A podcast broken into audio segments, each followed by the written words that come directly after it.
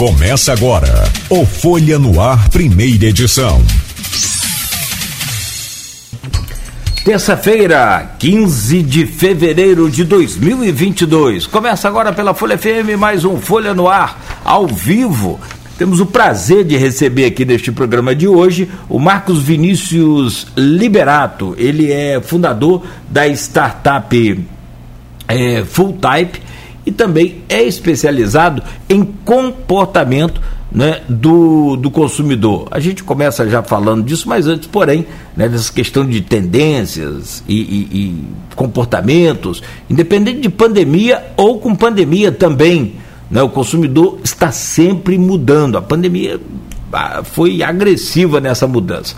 Mas antes de chegar a esse assunto, deixa eu trazer o bom dia primeiro, cumprimentar aqui o Marcos Vinícius, dizer do prazer da gente recebê-lo aqui. Marcos Vinícius. E, claro, vou pedir só para que você fale um pouco também sobre a sua startup aí, como é que foi aquele período de incubação, essa experiência lá na, na Tech Campus.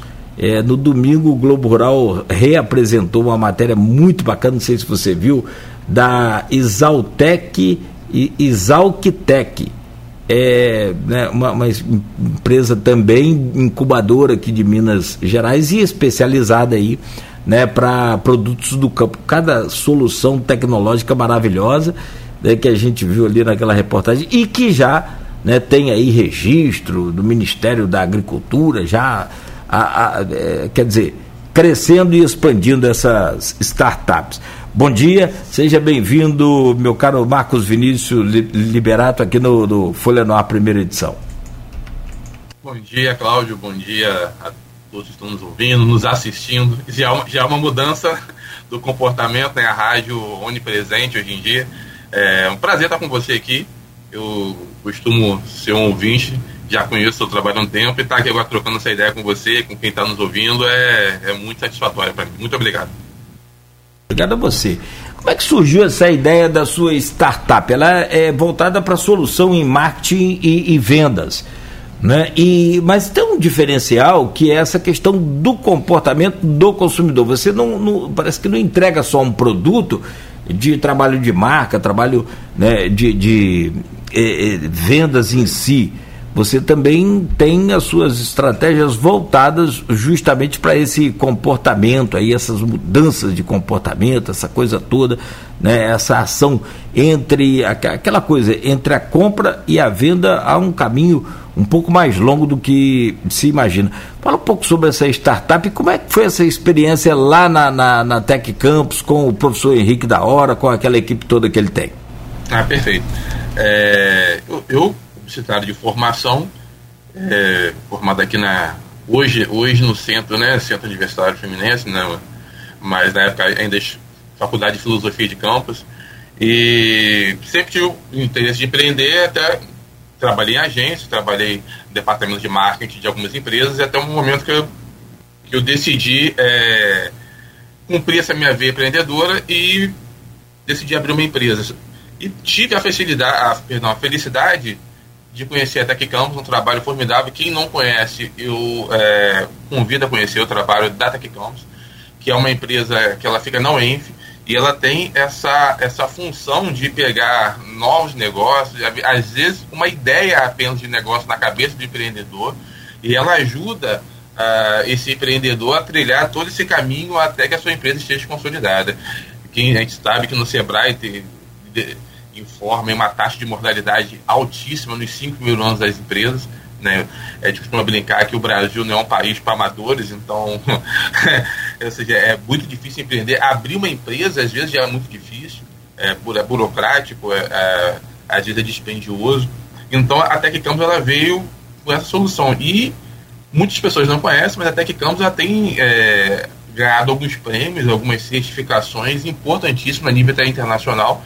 Tem, tem startups na Tech Campus que já estão, já estão atuando, é, oferecendo serviços fora do país. Então, é, ela é, o nome já diz, incubadora, ou seja, é te dar todo aquele suporte nos seus primeiros anos de vida, para que você entenda todos os eixos do negócio, você se entender como, como empreendedor, você analisar o, o mercado, se a tua ideia é viável ou não, se aquilo vai se adequar ao mercado, à realidade, é você entender todo o cenário para a partir daí tua empresa fazer sucesso. E o professor Henrique da Hora, ele é o, o, o, o nosso capitão dessa, dessa nau aí, de, de, forma conduz de forma espetacular. Até que Campos teve um, um crescimento exponencial com a, com a gestão dele. Então, é, e que é melhor, não, no, ela não é necessária somente para aquelas pessoas que estão pensando em empreender. Você já tem um negócio, você quer arrumar o rumo do seu negócio,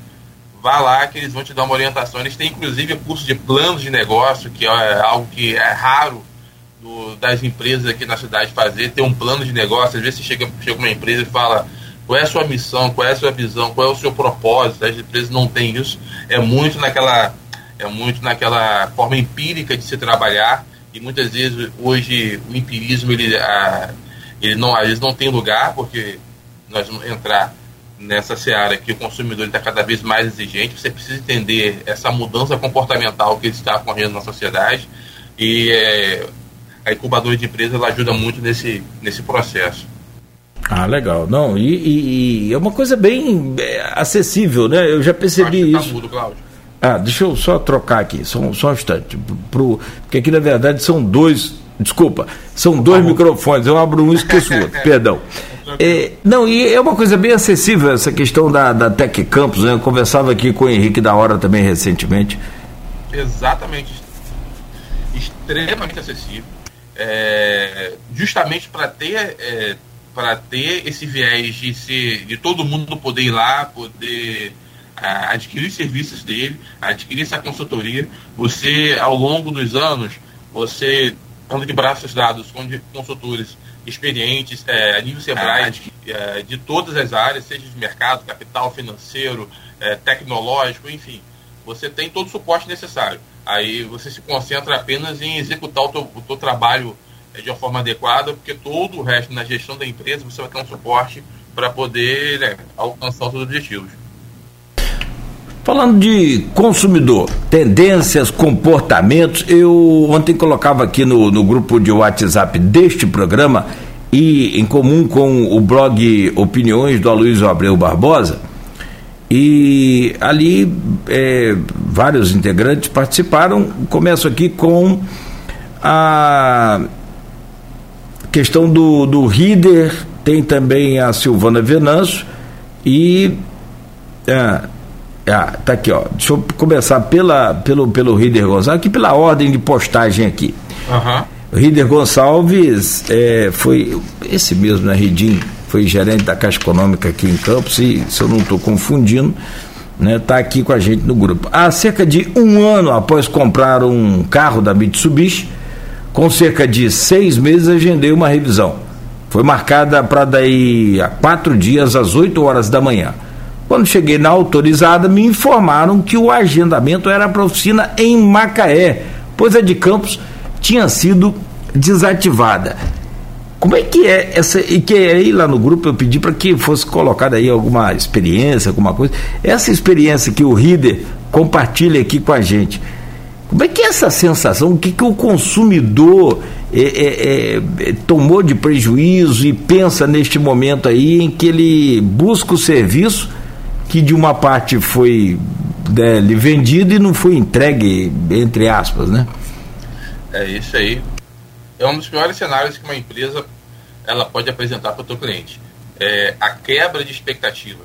Né? Você tem expectativa de determinado serviço e você, quando chega lá, você tem essa expectativa quebrada, diluída, enfim. É, pior do que você ficar no ostracismo, pior do que você não se comunicar, não usar estratégias de marketing e ficar ficar a mercê da sorte em relação ao teu negócio, é você fazer tudo isso, porém você não entregar aquilo que você promete. Porque isso causa no, no consumidor, causa nas pessoas um distanciamento é, com a marca. A marca ela passa a, a te trazer, você mesmo no off falou, na verdade, a, as empresas têm que propor soluções. As pessoas estão em busca de soluções quando vão consumir um produto ou um serviço. E não é função da empresa criar outro tipo de problema para aquele cliente. É a função da empresa resolver a, a, aquela situação. Porque o, é o Reader, né? Ele, ele, ele, já tinha, ele já tinha um problema que era a questão da revisão do carro dele. Então ele vai lá para resolver esse problema. E a empresa fez o que? Criou um segundo. Não resolveu o primeiro problema, ou seja, ele continuou precisando de manutenção, porém criou uma, uh, um problema novo que é o fato de para consumir esse, esse, serviço ele teria que se deslocar. Eu acho assim, é, só o fato de mudar às vezes uma data já é complicado, porque você uh, tem, se às vezes você regula o seu dia para caber naqueles compromissos que você tem agendado. Mas o fato de não só mudar isso, mas transferir de cidade, isso é um transtorno gigantesco. Eu tenho certeza que o Rida, por exemplo, ele, tem, é, ele é cliente de uma marca importante e a experiência que ele denota não é uma experiência né, positiva, é uma experiência negativa. Tenho certeza de que ele passou por algumas experiências positivas no ato da compra e do consumo do produto. Só que o que fica, o que é mais forte na cabeça do consumidor é a experiência negativa. Então, a, assim, é, principalmente para quem é pequeno empreendedor, tem que ter um máximo de cuidado em tratar a experiência de consumo do teu cliente. Porque tem uma frase que eu acho importantíssima, que é o seguinte, você nem sempre tem, nem sempre não, você quase nunca tem uma segunda chance de causar uma primeira boa impressão. Então, às vezes, o consumidor ele não dá abertura para você tentar reconquistá-lo. Simplesmente quando há uma quebra de confiança, ele vai procurar um outro produto, um outro serviço, uma outra marca, ele não volta é, aquela, aquele texto conhecido do dono do Walmart. Né? Eu sou o cliente que nunca volta. Esse cliente é o pior de tudo. É aquele cliente que você atende mal, você não, não gera a credibilidade que ele precisa, você não soluciona o problema. E esse cliente simplesmente ele não fala, ele, ele vai embora. Você nem sempre sabe o porquê que o cliente foi embora.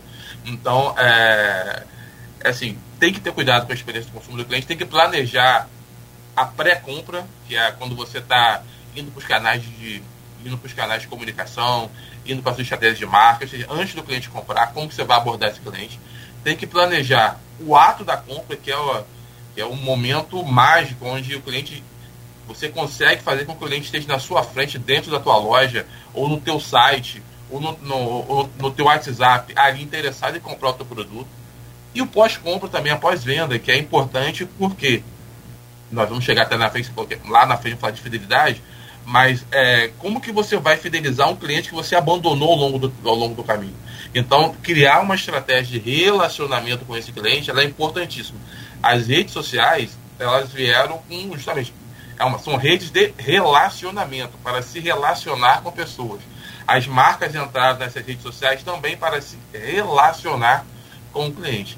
Só que esse relacionamento não pode ser apenas com o intuito de colocar o cliente no carrinho de compra tem que ser um relacionamento com o intuito de criar um, uh, um caminho duradouro de você entender realmente o que esse cliente quer e ao longo de uma, de uma jornada de compra é, bem espaçada você consiga solucionar as dores dele.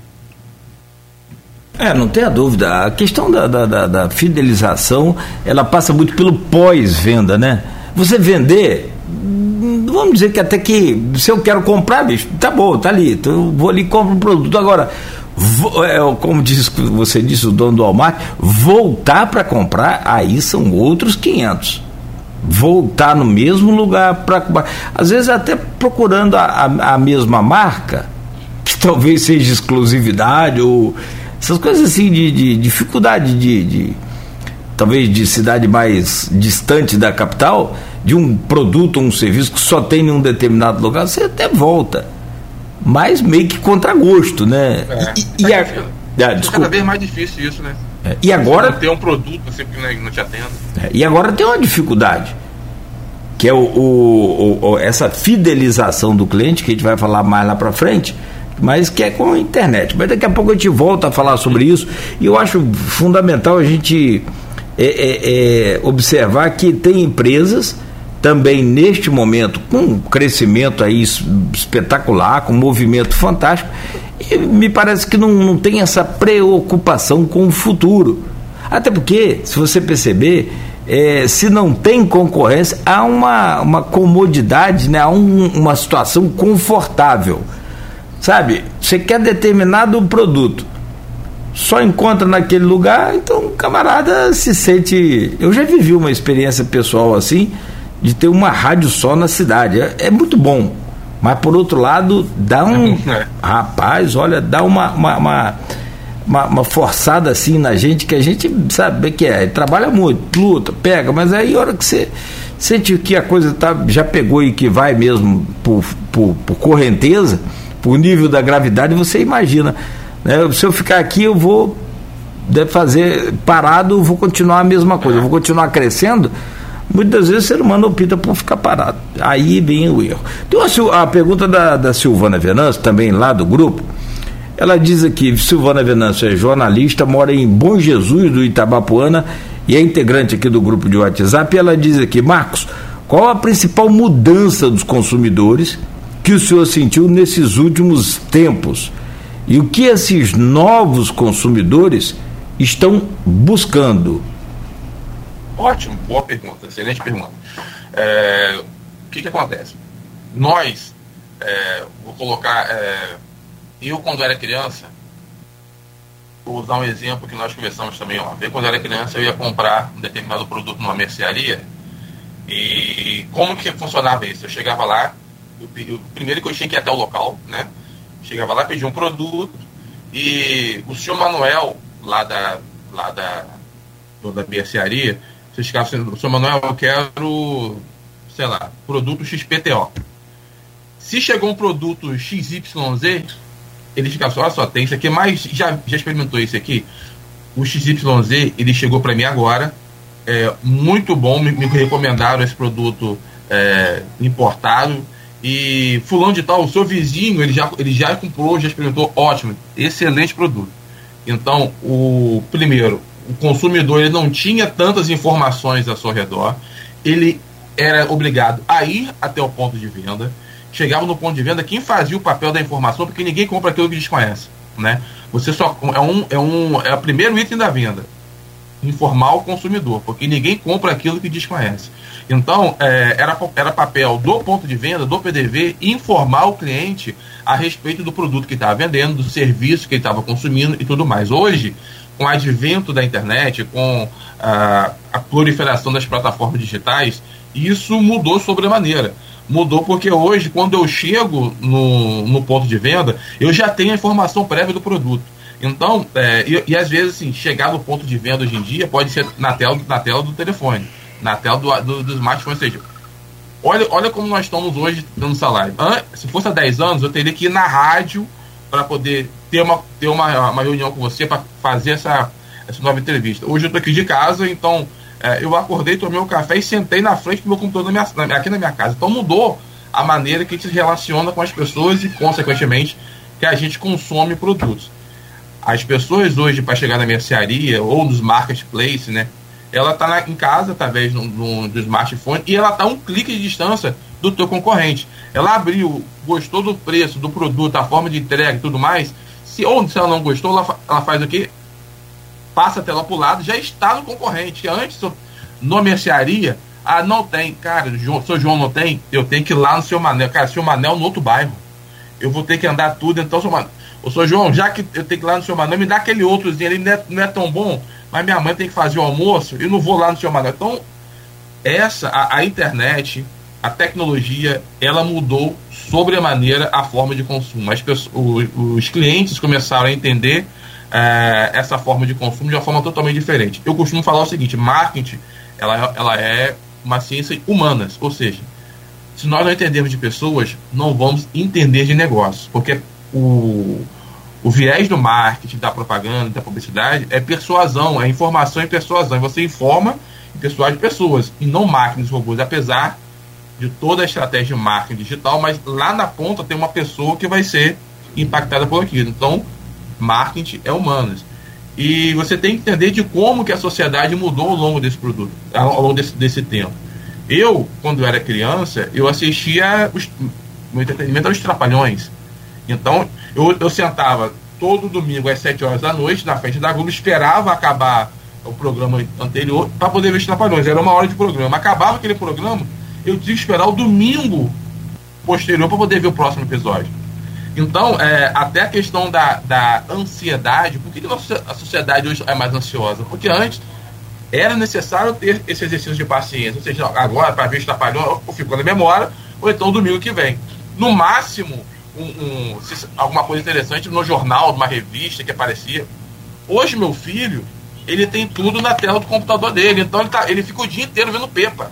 Se ele não quer a Pepa, ele vai para Maria, Maria Clara JP. Ele, então, hoje, antes, quem determinava o ritmo da comunicação eram os veículos. Hoje, quem determina é o próprio consumidor. Então, o meu filho hoje, ele não entende mais que, por exemplo, ele, se ele for ver no, na TV a cabo, a, a, aquele programa é de tal hora a tal hora. Acabou aquilo, tem que esperar o próximo dia. Ele entende isso, porque no YouTube ele vê a hora que ele quer, quando ele quer, na forma que ele quer. Ele já nasceu dentro, imerso nessa cultura. Então, as empresas têm que entender esse novo consumidor. Ou seja, esse consumidor de hoje, ele é muito mais, ó, ele é muito mais imperativo. Ele quer soluções agora. E outro mais, como a oferta é muito maior, a tua entrega tem que ser muito maior também. Então, hoje não cabe serviço meia boca, porque o meia boca ele vai para outra para concorrente. A internet ela possibilita uma série de possibilidades de informações. Hoje as pessoas chegam no médico, elas já viram no Google, que eu tô com a dor no, no braço, ela vai no Google. Ah, pode ser bursite, pode ser. Quando ela chega no médico, o médico falar, cara, é, toma só essa remédio, doutor, eu vi que pode ser bursite, não é bom fazer um raio-x, não. Por que, que, eu vou tomar isso no Google? Então, até a medicina, que era o santo graal da, da, da profissão, né? Ninguém, antes, era inimaginável você discutir com o médico. O médico chegar para você e falar, o que você tem é isso. Hoje você discute, doutor, mas esse sintoma pode ser aquilo que eu vi no Google. Então, a tecnologia mudou a forma com que os clientes se interagem com com produto, com marcas, a forma com que os profissionais têm que se capacitar para atender esse novo público e até mesmo a forma de interação das pessoas. É, hoje, ah, na nossa época, para poder não, pra gente não ficar solteiro, você tinha que se arrumar, uma roupa legal, aonde que é a balada, vamos lá, vamos, eu tinha que ter um, um poder de persuasão para conhecer uma menina, para conversar, para chavecar e vou, vou levar ela na lanchonete. Hoje, você vai no Tinder e dá um match e já está resolvido. Então, quer dizer, a tecnologia mudou sobre a maneira. Antes, para eu ir para uma outra cidade, eu tinha que ver, ou se não tivesse ninguém, nenhum parente, eu tinha que ver, cara, ligar qual é o hotel que tem na cidade, é, como que é a diária desse hotel. Hoje eu vou Airbnb, ou seja, é, a sociedade hoje já está muito diferente, nós precisamos entender isso. Uma boa, uma boa, é, uma boa, um bom exemplo para entender para talvez a gente consiga, consiga condensar tudo isso que a, que a Silvana nos falou no início da nossa conversa, é Uber. É, nós, nós, durante muito tempo nós, nós tivemos o transporte público, ou quem tinha um pouco mais de poder aquisitivo eram os táxis. Que, que nós, quando éramos crianças, não, não, era, não era todo mundo que andava de táxi. Né? Então, é, com o tempo, os táxis foram acabando sendo mais acessíveis, as pessoas começaram a andar um pouco mais de táxi. Só que o que, que o mercado táxi não entendeu? Que aquele cliente que ele estava transportando queria algo mais. Aquele cliente que ele estava transportando, ele queria mais comodidade, ele queria mais transparência. Quantas vezes a gente não reclamou de pegar uma, uma corrida à noite? Cara, foi bandeira 2. Hum, cara, bandeira 2, eu não, eu não sei quando eu vou pagar ir daqui até lá. Você ficava taxista, ó, quanto você me faz até lá? Porque você não tinha certeza do preço do teu trajeto. Então, é, existe uma série de, de questões não resolvidas, de dores não atendidas por esse mercado, que durante anos foi praticamente isolado. E que, o que, que fez o Uber? O Uber ele entendeu todas essas necessidades. Ah, eu entendo que o meu cliente ele quer um pouco mais de comodidade, então eu, você vai no sofá da sua casa pedir um carro e eu vou te dá a opção mais próxima da tua residência, ele vai até a tua casa. Ok. Eu posso ver o trajeto para poder me programar quando o carro for chegar. Você pode se programar em relação ao preço da sua corrida. Antes eu te falo, do lugar A até o B, quanto que vai custar. Apesar de ter a questão da variação dinâmica, mas em síntese, você consegue se programar. Eu consigo, eu tenho dinheiro para essa corrida ou não. A questão da confiança. Cara, é, eu não vou andar com dinheiro, então posso sendo via cartão de crédito, porque se tiver algum problema, de, de débito do meu cartão e se tiver uma, uma conta devida eu posso ir lá e reclamar. Então, dinheiro não. Se eu tiver algum aporte e tem que pagar dinheiro, não tem como reaver aquilo. Então, uma série de questões. Aí o que, que isso aconteceu? Todo mundo migrou para o Uber porque sentiu, cara, é isso que eu precisava. Era esse tipo de solução que eu pretendia. E hoje não se vê mais. O Uber, ele, o, o, local do transporte público, não só dos táxis, uh, até mesmo do transporte público. E o que, que aconteceu? Os taxistas, no primeiro momento, eles tiveram que é comum é, de quem sente seu mercado retra, retraído, eles foram para o combate e foram tentar anular aquela situação. Mas se você vê hoje em dia, isso revolucionou a forma de que os taxistas estão atendendo o mercado hoje. Hoje tem aplicativo de táxi. Hoje você entra, os taxistas têm uniformizados têm crachá. O, é, hoje os, os, carros estão identificados com, como táxi, que até 10 anos atrás não tinha, era só aquele, aquela plaquinha táxi em cima. Então, uma série, hoje o taxista não tem mais aquele taxista jargão de é, botão aberto até o umbigo, é, palitinho no dente, entra aí. Não, hoje os taxistas. Alguns abrem a porta, bom dia, obrigado, que é uma bala também. Posso botar um ar-condicionado, qual música você quer ouvir no trajeto. Então, não, a concorrência ela é muito importante. E essa mudança social, comportamental, ela aconteceu muito por causa da tecnologia. Se a tecnologia mudou a sociedade, mudou a forma como que nós nos relacionamos com as pessoas e com o mundo, automaticamente isso ia, ia mudar a forma de consumo também. E o consumidor hoje, ele não está só preocupado em consumir o produto ou serviço. Ele está preocupado com o seguinte: é, a tua empresa tem trabalho escravo? A tua empresa adota a criança na, na, no tipo de trabalho dela? A tua empresa faz o que pelo meio ambiente? E isso hoje, é, você está falando, ah, você, você, você compra por causa do preço, né, por causa da qualidade do produto, Hoje tem todas essas questões em volta também que não está relacionado diretamente com o produto, mas acaba estando. Que isso faz uma diferença absurda. A Natura hoje é um grande exemplo, é a maior empresa nacional de cosméticos, inclusive comprando a Avon. Olha só, uma empresa brasileira comprando uma multinacional, comprando a Avon e com a, toda, toda essa questão da sustentabilidade. A Natura trabalha isso que ela entendeu o seguinte: as pessoas que compravam Pantene pararam de comprar porque a Pantene usava, é, fazia teste animais. A gente não faz isso. Para poder usar o álcool que eu uso na, nos meus produtos de perfumaria, eu planto o canavial e lá não tem queimada. Ah, os produtos que eu uso de açaí, eu só uso de determinado produto e eu assumi uma comunidade lá na Amazônia que todo açaí eu compro, eu dei sustentabilidade àquele tipo de aquele, aquele, aquela, aquele povo lá. E eu, não, e eu não faço de tal a tal, a tal mês, porque senão eu faria algo predatório no açaí. Eu quero que o açaí, eu não vou usar agrotóxicos, não vou usar nada para poder alterar o prazo de o prazo de, de, produção do açaí. Então, olha só, é uma empresa com outros tipos de conceito. E isso faz total diferença na hora, na hora do consumo também. O, o, o consumidor está interessado nisso. Hoje, a minha esposa vai comprar um, um, um brinquedo para meu filho, ela vai ver lá o Imetro autorizou isso aqui. Na minha infância, pô, mamãe nem sabia que era Imetro. O Imetro autorizou outra coisa. Que tinta usa aqui? A tinta é tóxica ou não? Porque meu, meu filho pode botar esse, esse brinquedo na boca. Nós, por exemplo, quantas vezes eu me engasguei com a bala soft? Quantas vezes eu tô chupando pirulito, via, via só um pauzinho, eu encalava com a boca. Hoje em dia, se acontecer isso, a empresa está cancelada. Então são uma série de questões que a, a informação mudou a sociedade e fez com que as empresas se moldassem essa, essa nova forma de consumo. Não sei se eu falei demais, mas. É. Não, não, perfeito. Dá para fazer, com tudo que você passou aí, dá para fazer um programa. Muita coisa bacana. E é realidade, realmente. Você tem quantos anos, o, o Marcos Vinícius? 47. É, 46. Não, não. não tá. Não tá. próximo, tá. Pô. Acho que se eu segurar um pouquinho aqui, você consegue me alcançar. Isso, é. quatro anos de diferença é basicamente. E, e aí é que vem uma. Talvez é, é também um tema para se discutir. É, na década de 80, né, você nasceu em 75, eu nasci em 71. Então a gente viveu ali meio que a década de. Eu vivi mais a década de 80, né? Aquela chamada geração Coca-Cola, Coca-Cola, é. você mais a, a 90. É.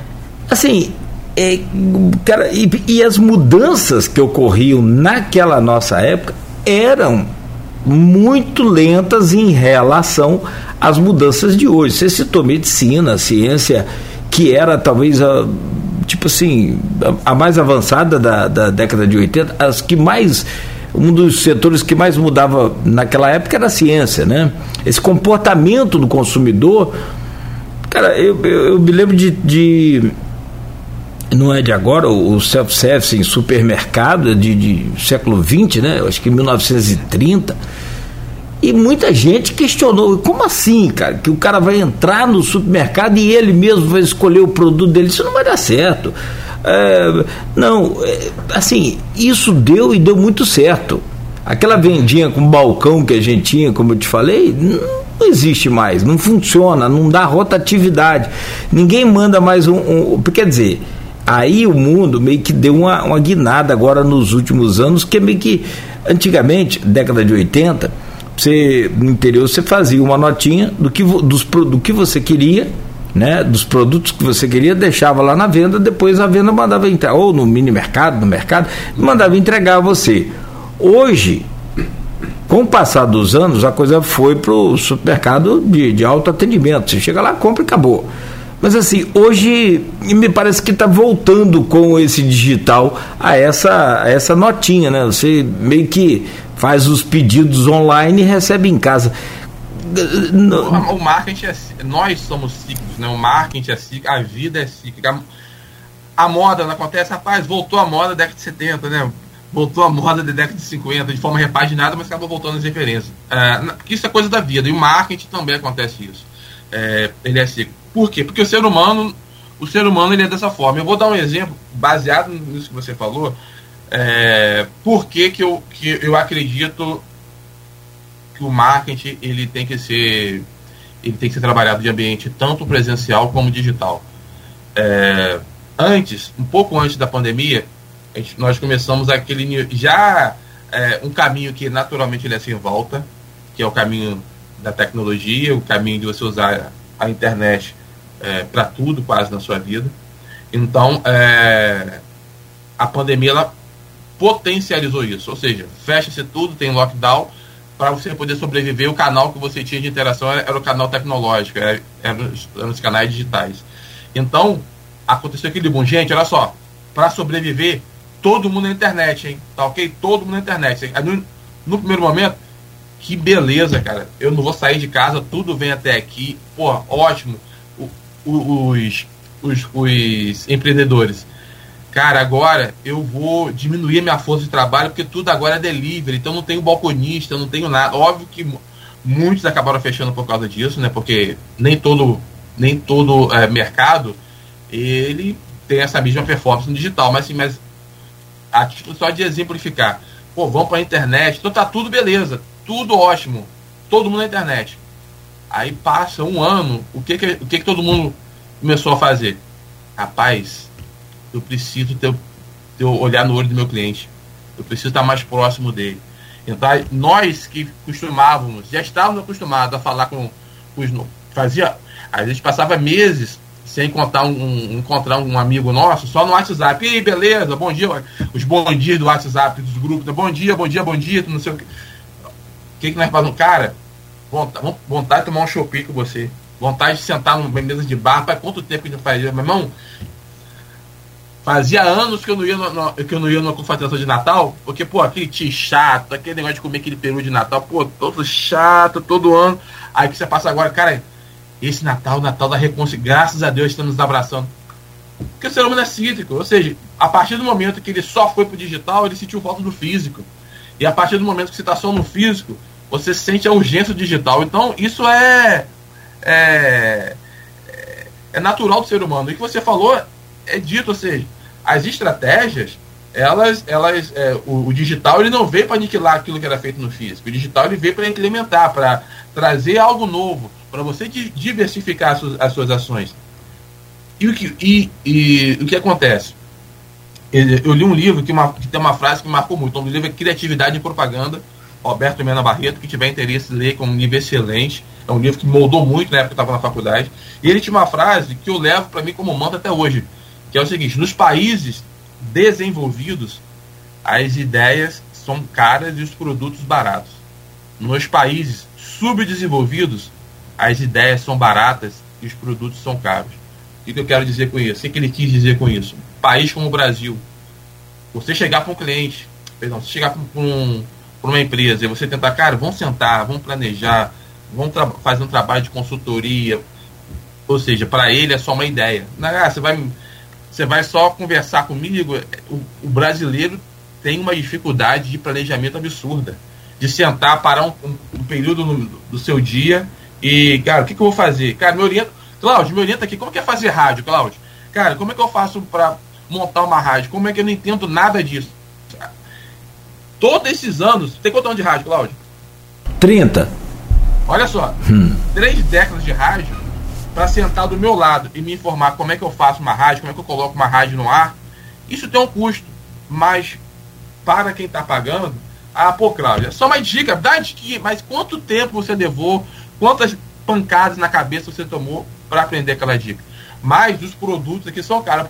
Se você for assim, olha só, eu vou te dar um, uma, uma, caixinha que você vai plugar ali e essa caixinha vai aparecer o rádio ali. Você pode cobrar um milhão, cara. Pô, cara, me vendeu uma caixinha que liga, mas a experiência não conta nada. Então, você, você é um cara de mercado também na área de publicidade, na área de comunicação.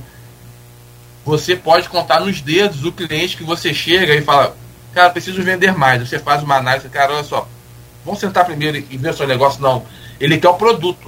Ele quer, cara, ele quer, me, me dá 10 posts na rede social. Me dá no seu. Ele não quer sentar e analisar o negócio dele. Você é um cara de rádio com uma baita experiência. Às vezes você chega no mercado, cara, esse tipo de negócio aí, cara, faz o seguinte, faz isso, isso isso, porque quando você anunciar na rádio, vai acontecer isso, isso, esse, isso isso que tá falando, ele não quer te pagar por isso. Não, eu tô pagando já. É, tô pagando a rádio. Aí você ainda quer me cobrar o que. Não. Então, é, é, algo totalmente diferente dos países desenvolvidos, onde o trabalho de consultoria ele é muito mais valorizado, às vezes, do que o trabalho de execução. Porque no, no assim, na linha do tempo de uma prestação de serviço, você começa com planejamento, ou seja, estratégia, depois tática e depois execução. Aqui pula-se tudo isso, vai para execução e para tática. Você me permite é, que isso faz parte também de como a gente está falando de, de, de é, comportamento de consumo, é uma outra esfera de consumo, é como que o empreendedor consome a prestação de serviço dele isso também acaba mudando. É, eu costumo usar uma metáfora que é muito importante para as pessoas entenderem como isso que eu estou tentando falar aqui. É, eu costumo falar que na comunicação existe um, um, um, tripé que é o santo grau da comunicação, que é branding, marketing, propaganda. propaganda. O que, que, seria o brand? Um brand, primeiro, eu, eu tenho que saber quem eu sou. Se eu vou, se eu sou marketing, eu quero casar. Eu quero casar, estou solteiro. Primeiro, eu tenho que saber o quê? Eu tenho que saber. Eu sou hétero, eu sou homossexual, eu sou homossexual, eu sou bissexual, porque isso vai, isso vai influenciar na pessoa que eu vou abordar ou não. Se eu sou hétero, eu vou abordar uma mulher. Se eu sou homossexual, eu vou abordar um homem. Então tem que saber quem eu sou. Esse quem eu sou, as minhas preferências, é o trabalho do branding. Que faz, chega na empresa, cara, vamos. Qual é o teu propósito? Cadê a Natura? Propósito da Natura, sustentabilidade, é, relação com as pessoas. Então, qual é o teu propósito? Ok. Depois disso, eu vou para o marketing. Marketing, já vou na estratégia. Ou seja, eu já me defini, eu sou heterossexual. Ok, Marcos, você é heterossexual, você gosta de mulher alta, morena, ou negra, ou loura, enfim, com esse tipo de característica. Ok. Aonde que você vai buscar essa mulher? Você vai na balada? Você vai no cinema? Você vai no barzinho? Você vai na igreja?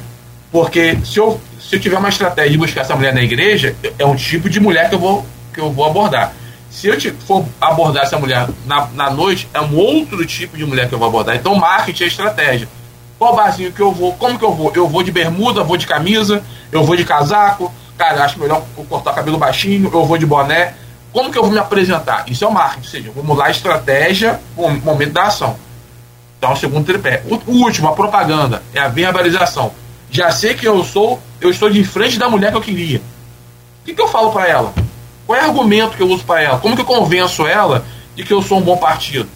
Então, é o, é, é o tripé. O que que, que geralmente os pequenos empreendedores, que é mais como pequeno e médio, e principalmente em cidades de interior como a nossa, que é Campos, é uma cidade sugêneres para muitas, muitas coisas, vai, vai direto na propaganda.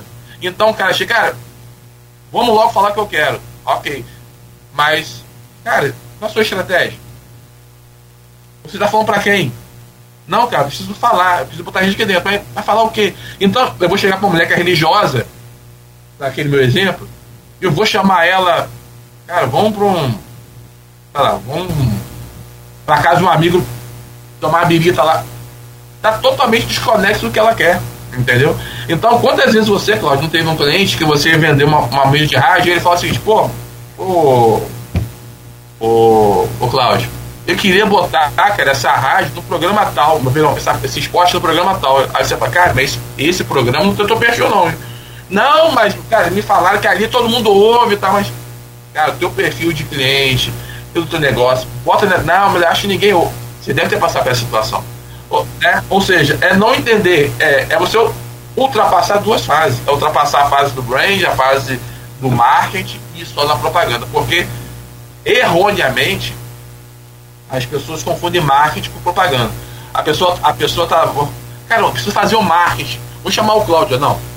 Vai fazer propaganda e chamar o Cláudio.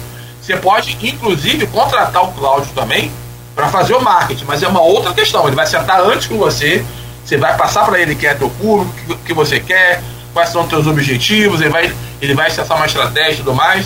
Mas se você quer só a tabela de valores para poder veicular, isso é propaganda.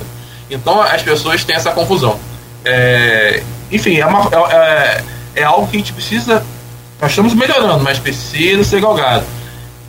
Até grandes empresas acabam errando nesse, nesse, nesse entendimento do que é o consumidor. Vou dar um exemplo da nossa cidade. É, eu falei que Campos é, é, é um, tem um perfil sugênito para muitas das coisas.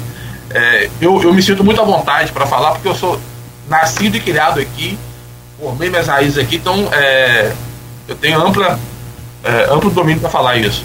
Eu costumo falar que Campos, Campos teve uma importância histórica, foi a primeira cidade da América Latina da luz elétrica. Eu costumo falar que nós temos o mesmo poste até hoje, ou seja, paramos de evoluir né, em, em, em certas questões. Mas Precisamos entender esse público para poder vender para ele. É, precisamos entender como é que o campista se relaciona com diversas. se relaciona com o consumo. Como é que o campista consome as coisas, os produtos, os serviços. Precisamos entender para poder vender para ele. Algumas empresas que vêm para cá e não entendem isso se dão mal. Walmart, maior empresa varejista do mundo, não se fixou aqui. Não entendeu a forma de consumo aqui. Uma forma de consumo que o Superbom entende, ó, há muitos anos. O extra está aqui, Deus sabe como, há trancos e barrancos, mas não entende a forma de consumo. É, só na área de supermercado já tivemos aqui Sendas, Bom Marché, é, Ronset, Walmart, para pegar nessa área e não entende a forma de consumo. E aí você, as pessoas, as empresas batem e voltam, batem e voltam. Existe até é, um mito de quando o Walmart entrou aqui, ele, se, ele entrou planejado para dar cinco anos de prejuízo, que ele sabia que o mercado aqui era complicado. Passou-se os cinco anos, ele não entendeu o público e foi embora. Então, é, isso é, é, esse é um exemplo capital de que não só é Campos, mas as empresas para entrarem em determinado tipo de mercado, ela tem que entender como que é aquele comportamento social, aquele comportamento psicológico, aquele comportamento é, etimológico daquele cliente daquele tipo de produto, daquele tipo de, de consumidor. Senão você não vai conseguir prosperar. Nós temos um exemplo icônico aqui. McDonald's é uma franquia que ela, entre N fatores dela, N características, ela tem uma, uma seguinte característica. Ela não fecha a loja. McDonald's não fale. Você não vai ver McDonald's fechar. Aqui você viu Habib's, você viu Bob's. Mac, difícil, eu acho que raramente você viu o McDonald's fechar. Nós iríamos ter talvez a primeira em Campos. O McDonald's em Campos, quando ele entrou, é, a franquia Brasil teve que assumir o McDonald's para ele não falir. Porque olha só, o McDonald's não entendeu, ou o franqueado, não entendendo como que é a forma de consumo de Campos. E olha que o McDonald's no início era ponto turístico. Vamos sair, meu filho, vamos onde? Vamos comer no McDonald's. É o nosso ponto turístico, era conhecer e conhecer um Big Mac. Mesmo assim, passou por extrema dificuldade. Então, assim, é, se não entendermos como que aquele consumidor reage, como que aquele consumidor consome, nós não vamos não vamos é, não vamos progredir naquela, naquela rede de consumo. Tem até uma massa que fala, ah, aqui em Campos as pessoas só vão na novidade. Depois que passa a novidade as pessoas não consomem. Vamos tomar isso como verdade, ok. Mas depois que passa novidade, depois que ela passa de consumir de mim, ela vai consumir aonde? Ela tem que consumir em algum lugar. Eu tenho que entender, ela volta a consumir aonde? E o que, que aquele local que ela consome oferece para ela que eu não estou oferecendo? O que, que aquele, aquele, por exemplo, no caso do Super Bom, o que, que o Super Bom faz pro consumidor campista que o Walmart ou o Extra não faz? É, e aqui vou abrir uma outra, uma outra esfera de, uma outra esfera de discussão. A questão do preço ela é muito relativa. Assim como se você chegar numa, em qualquer indústria, qualquer empresa e perguntar o seguinte, você quer trocar de, serviço? Quero. Por quê? A questão do salário que te pensa é a quarta opção de estudos. Primeiro vai ter oportunidade no mercado de trabalho, ambiente de trabalho. Só depois que tem a questão do salário. Preço é a mesma coisa. Então, é, eu vou dar um, vou dar um, fazer um, é, um exemplo prático com você aqui com os ouvintes. Eu tenho dois telefones. Os dois custando mil reais. Eu tenho o novo iPhone e tenho é, o novo Samsung. Qual que você compraria? Um iPhone. Então, dois produtos em situações iguais, beleza. Agora, o iPhone você só compra num, num site chamado xingling.net. A Samsung você compra no site samsung.com.br. Já ficou mais caro ou não ficou você comprar o iPhone? Mesmo preço ainda. Outra situação. Eu compro o iPhone, eu vou na. Tem a mesma loja, o mesmo marketplace, a, a, a, americanos. Os dois estão lá. O iPhone eu compro mil reais. Previsão de entrega, seis meses. Samsung, mil reais, mesmo preço. Previsão de entrega, dois dias. E quando ficou mais caro o iPhone? Preço no, é, a questão do preço não é só o valor monetário que você paga. É uma série de questões, de questões envolvidas. Então aqui eu falei prazo de entrega, eu falei de reputação de onde você está comprando. Olha só, quantas coisas influenciam no, na compra. E o empresário às vezes pensa, cara, eu vou só baixar o preço, aí o cliente não entra. Pô, cara, eu tô com a promoção, tô trocando dinheiro e não consigo vender. Aí vamos lá, como que é a tua entrega? O cliente entra com a tua experiência de, de, de, de, venda, qual é a tua reputação no mercado com ele? Tudo isso influencia. Não é só a questão monetária. Então, é, por exemplo, a minha esposa para comprar no centro, um dos, um dos, um dos fatores decisivos para ela, estacionamento. Se não tiver estacionamento, cara, ela, ela paga um pouquinho, cara, mas ali eu deixo o carro. Vou deixar na rua, não tem vaga, eu fico rodando, porque o dentro de campos é um horror às vezes. Eu não consigo, eu não consigo estacionar, deixo no estacionamento, me cobra 10 reais. Não, ali tem estacionamento próprio. Então eu vou ali, faço minha compra tranquilo. Então, dentro, aí que o comportamento de consumo. Como que o consumidor se comporta em relação à questão de preço? Depende de N fatores. Não só do valor que ele está tirando do bolso para pagar. Uma outra coisa, facilidade de compra. O cliente, quando, se você dá facilidade ele como de Pix, de cartão de crédito, de é, transferência bancária, que quer que seja, o preço começa ficando menor. Por quê? Porque quando você, quando você dá o parcelamento para ele no cartão de crédito, a venda sai mais do que, do que no à vista. Porque, neurologicamente falando, quando você compra no cartão de crédito, o, o dinheiro não está saindo na hora do teu bolso. Então você tem a falsa impressão de que aquele produto sai muito mais barato para você. Ah, vou pagar daqui a três meses, vou pagar parcelado. Porque o consumidor, é bom o, o, empreendedor nos ouvir, que estiver nos ouvindo entender, o consumidor ele entende, ele faz a conta, e quem entendeu isso de forma e de forma estratégica e importante cresceu para a Casa Bahia, o consumidor faz conta da parcela. Ele não faz conta do. Ele, ele não faz conta que o carro custa 50 mil reais à vista, mas se ele pagar em 48 vezes, vai para 65 mil reais. Não. 700 reais eu pago? Pago. Então é isso que eu vou. Eu não consigo pagar 800. Perfeito, cara. Se deixar, vou, você fica até meio-dia e com. Não, e coberto de, de lógica e de razão. Acho que o exemplo do, do Walmart foi assim, o, o, valeu, foi o golaço já do programa e olha que nós ainda temos mais quase uma hora aí para bater um papo. Eu vou só te pedir é, licença rapidamente para te fazer um rápido intervalo e, e, e, voltar aí agora justamente nessa demanda que você gerou aí. Quais as estratégias que devemos ter, e aí com os olhos do empresário, é, para atender esse público de campos que você fala aí tão, de fato, tão atípico, né? É, essa, ganhar essa fidelização que aí é outra etapa também muito grande, claro, satisfazer o cliente, que eu sempre chamo aqui de encantar o cliente. Atender e satisfazer, acho que é o basicão. Concorrente pode fazer isso. E o que, que você pode traçar de estratégia para encantar esse cliente no meio desse universo de mix de, de, de, de opções que a gente tem hoje? É rápido o intervalo, a gente volta já. Hoje, ah, e o, o Marco Antônio Moreira está falando aqui, ótima entrevista. Obrigado, Marco. E, Obrigado, Marco. e claro que por, por, conta do convidado, evidente. Ah, é, é, o, o Leonardo Mota colocou aqui o seguinte: é, você falava de planejamento, o brasileiro tem dificuldade grande de planejar. Ele colocou aqui, quando planeja, né, e não cumpre. O, ainda, tem essa outra etapa aí. Não cumpre o planejado, é exatamente. É. Mas eu vou fazer, ó, tem uma coisa muito interessante, se ficar aqui a gente não, não faz o intervalo, senão eu, eu, eu não atendo bem meus clientes. É, mas assim, é bem rápido. Eu vou fazer lá com o Marcos Vinícius, ou vou fazer com o Cláudio, porque eles são meus amigos. Não, cara, eu acho que. É, eu acho que negócio bom se faz com amigo. Eu não sou aquela não gosto daquela coisa de que amigo é amigo, negócio à parte. Não, acho que negócio bom você só faz com quem é seu amigo. Exatamente. Você não faz negócio bom com seu inimigo. Não tem, aliás, não tem negócio com o inimigo.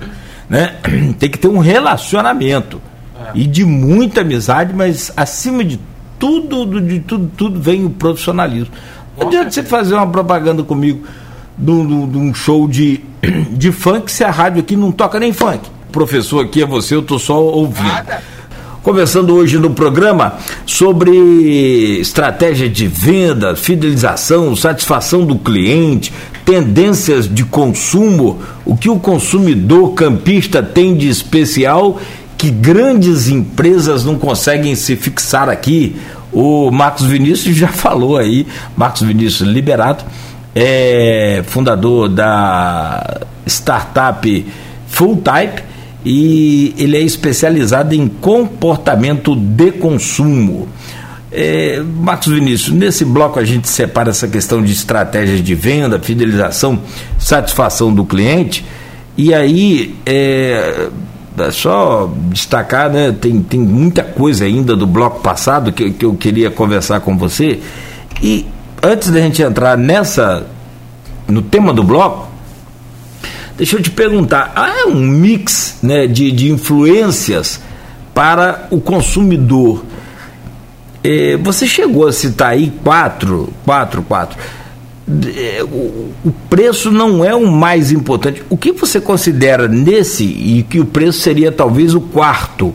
Nesses outros três, eu gostaria que você só falasse e comentasse então, né, de quais são esses outros é, é, é, temas que, que, que, influenciam a uma decisão de compra de fato né, e que vem antes do preço. Perfeito. É, a primeiro, o primeiro item é você atender realmente as necessidades do, do cliente. Eu falo isso, é questão da, hoje em dia, comodidade.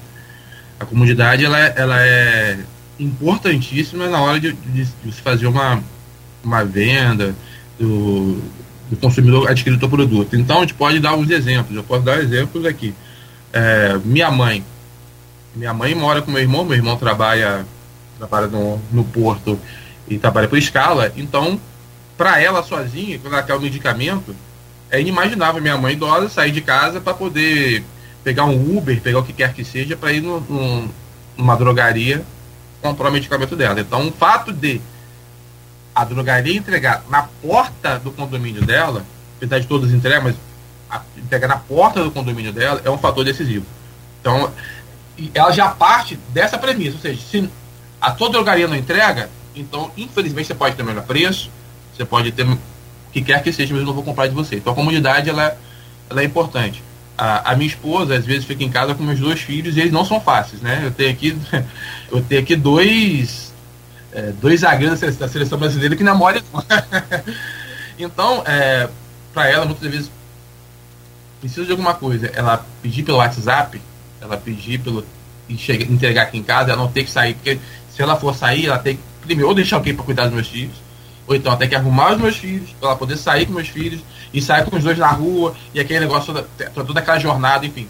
Comodidade. Se a gente for dar vários exemplos, hoje em dia, a comodidade ela é importantíssima. É, posterior comodidade, nós temos questão da variedade. Se você tem, só tem um local que resolve minhas questões, por que, que os marketplaces começaram a, a surtir efeito, né? Dentro do marketplace eu, eu encontro de parafuso a sorvete. O que, o que eu quiser dentro do marketplace está ali. Então não preciso ficar galgando de. Hoje, o, o Cláudio, a moeda do, do, do, a moeda da nossa sociedade hoje são duas, não é mais o dinheiro. Por isso que às vezes eu falo que o preço, é, o valor que você paga, você abre a carteira, na maioria das vezes, óbvio, se a gente for para classe D, é, o cara não tem o que comer, cara. Preço vai ser óbvio, vai ser decisivo. Tá falando um nível maior de consumo. Né? É, qual é a moeda hoje? Informação e tempo. É isso, cara. Informação e tempo. Então, é, hoje, hoje para você se sobressair, você precisa de informação. As pessoas mais informadas conseguem. É, informação é poder, né? Então, as pessoas mais informadas adquirem o poder. O poder hoje está na informação. É, e tempo. Ah, nós ontem estava conversando sobre isso, que é algo mais escasso hoje que tempo, cara. Talvez o tempo esteja mais escasso do que dinheiro hoje em dia. Então, é, tempo, se você tem, tem a tua loja, tem, tua, tem teu o teu negócio, você está focado no seguinte, eu vou, eu vou trabalhar com essas duas moedas com o meu cliente, informação e tempo, ou seja, eu vou dar comodidade no tempo. Eu vou dar comodidade para ele, vou dar variedade para ele não perder ele não perder tempo pesquisando e, eu vou dar informação para ele. Assim, eu vou informar sobre o meu produto, o que, por que, que eu sou melhor, por que, ele vai comprar de mim, por que meu produto resolve a dor dele. Dou essas duas informações. O preço vem a reboque. E quando eu não coloco o preço à frente, eu posso trabalhar essa questão de preço de uma forma, de uma forma mais confortável para minha margem de lucro. Agora, se eu coloco o preço à frente de tudo, primeira coisa, o preço ele é âncora. O preço ele te torna refém. Quando você fala o seguinte, eu sou a empresa que vende mais barato, acabou, você vai ter que vender mais barato sempre, independente do que. Ah, eu estou passando por crise financeira. Não adianta, você vai ter que vender mais barato. O teu cliente vir para mais barato. E você vai pegar um tipo de cliente que ele valoriza da cabeça dele que importa é apenas o dinheiro. Então, um, um produto que seu que custa R$19,90 e é na escala de 0 a 10 de qualidade 9, ele, o teu, você perde esse cliente por um real, por R$18,90 mesmo que o concorrente seja na escala de 0 a 10, 7 ou 6. Porque para aquele tipo de cliente que você está atraindo para si, o que importa para ele é o quanto no final ele vai pagar. E nem sempre esse cliente é o cliente que você está querendo atingir. Então, aqui é como o marketing é cíclico. Nós voltamos lá no primeiro bloco, planejamento, informação para quem eu vendo, aquele exemplo do branding, ou seja, isso é primordial na hora de você ter um negócio. É saber qual eu vou abrir o meu negócio agora. Eu e Cláudio. Cláudio, vamos abrir uma. Vamos abrir uma padaria? Vamos. Primeira coisa. Vamos vender o quê e para quem? Quem é nosso público? Porque aqui em Campos, é, trazendo novamente para o nosso cenário, eu, eu costumo atender muito, não sei se você, mas eu costumo atender muitos clientes com o seguinte perfil. Marcos, é, eu abri essa loja aqui, a minha loja é linda, maravilhosa. Cara, mas não estou conseguindo vender, cara não sei o que, que é, não estou conseguindo vender. Cara, preciso do teu serviço. Mas, cara, eu investi tudo que eu tinha na loja. Eu, cara, eu não tenho, não tenho muito capital para trabalhar contigo. Isso, isso, isso é comum, porque a, a, na hora da concepção, aí que vai a questão, primeiro bloco, início do nosso programa Tech Campus. A, a, a pirâmide está invertida. Eu vou abrir um negócio. Primeira coisa que eu faço, Cláudio, vamos abrir padaria. Vamos vender que tipo de pão? Cara, pão doce, pão assado, pão não sei o que, beleza. Pra quem que nós vamos vender, rapaz? Tem aquele tipo de público que vai trabalhar de manhã e quer o pão quentinho para levar, ou não? É, é, é um público que mais comodidade, enfim, vai ver pra quem a gente vai vender. Depois disso pronto, disso estabelecido, a gente vai. É, quem vai fornecer o pão pra gente? Qual vai ser o padeiro? Porque se o pão for ruim, não adianta abrir padaria. É, já viu depois de uma série de questões já resolvidas do negócio, eu vou, cara, beleza. Temos. Cláudio, nós vamos abrir aonde? E por que lá? E qual vai ser qual vai ser a, a estratégia que nós vamos utilizar para que, para que as pessoas ao entorno saibam da padaria. Tudo isso antes, beleza? Aí eu tenho isso planejado, então já sei. Então já sei que o meu padeiro custa tanto, já sei que para montar a loja custa tanto, já sei que eu vou investir é, do, pelo menos nos primeiros três meses em, em tais e tais e tais e tais veículos de comunicação, tais e tais e tais estratégias de marketing. Feito isso, aí eu vejo já sei quanto meu ponto custa e eu vou montar um negócio. Perfeito. Como que funciona em Campos? Na grande maioria. Quero abrir, vamos abrir um negócio, Paulo? O Cláudio, vamos? Abrir padaria? Vamos. Primeiro, cara, vamos ver um pouco da pelinca? A, a pelinca tá doida, a pelinca é o centro nervoso de Campos. Então o cara faz, vamos pra pelinca ou então Boulevard. Ou pelinca ou Boulevard. Aí você vai lá, monta. Aí, segundo passo. Rapaz, vamos contratar um arquiteto, fazer uma loja linda, maravilhosa. Agora sim, abrimos, vamos ver o que, que é. Entrou ninguém. Já não tem capital. Então aí, aí eu já entendi o seguinte, pô, gastei demais talvez na minha obra e o ponto que eu escolhi talvez não seja. Porque às vezes quando me chamam, fala, cara, por que, que você abriu aqui no centro, na Pelinca, se talvez quem consuma mais do seu produto, nós falamos disso aqui no intervalo, é o público de Guarulhos? Por que. Qual, quantas pessoas tem em Guarulhos? Qual o nível de compra tem em Guarulhos? Qual o comportamento de consumo de Guarulhos? Por que, que eu não abro Guarulhos? Então, aí, cara, hum, mas agora, Marcos. Porque eu vou, eu, eu vou falando vou concatenando lá no primeiro bloco. Lá no primeiro bloco, Walmart, respondendo uma das perguntas que você fez. Por que, que, por que, que o, às vezes as empresas vêm de fora não entendem o comportamento campista? Para entender o campista, nós temos que ir, talvez, lá em 1600, 1700, da fundação de Campos. Campos, ainda somos uma cidade uma âncora danada naquele tempo lá. Então, é, é comum você chegar aqui, hoje menos por causa, por causa da, da, da modernidade da sociedade, mas ainda tem muito. Cláudio, você é de qual, é de qual família? Qual seu sobrenome? Nogueira? Rapaz, estamos Nogueira. Então, a gente ainda tem isso ainda. Entendeu? Então, você, e o que, que isso influi no comportamento de consumo? O campista tradicional. Então, os, alguns preceitos lá de trás ainda estão presentes até hoje. Então não adianta vir um Walmart, cada só no mundo funciona assim. Ok, mas em campos, o campista ele também tem um nível de soberba. Ou seja, é, há um mito, vou dizer mito porque não, não tem provas científicas disso, há um mito que uma determinada marca de carros em Campos, quando montou a sua loja aqui, nos primeiros meses ela foi top 2 no Brasil.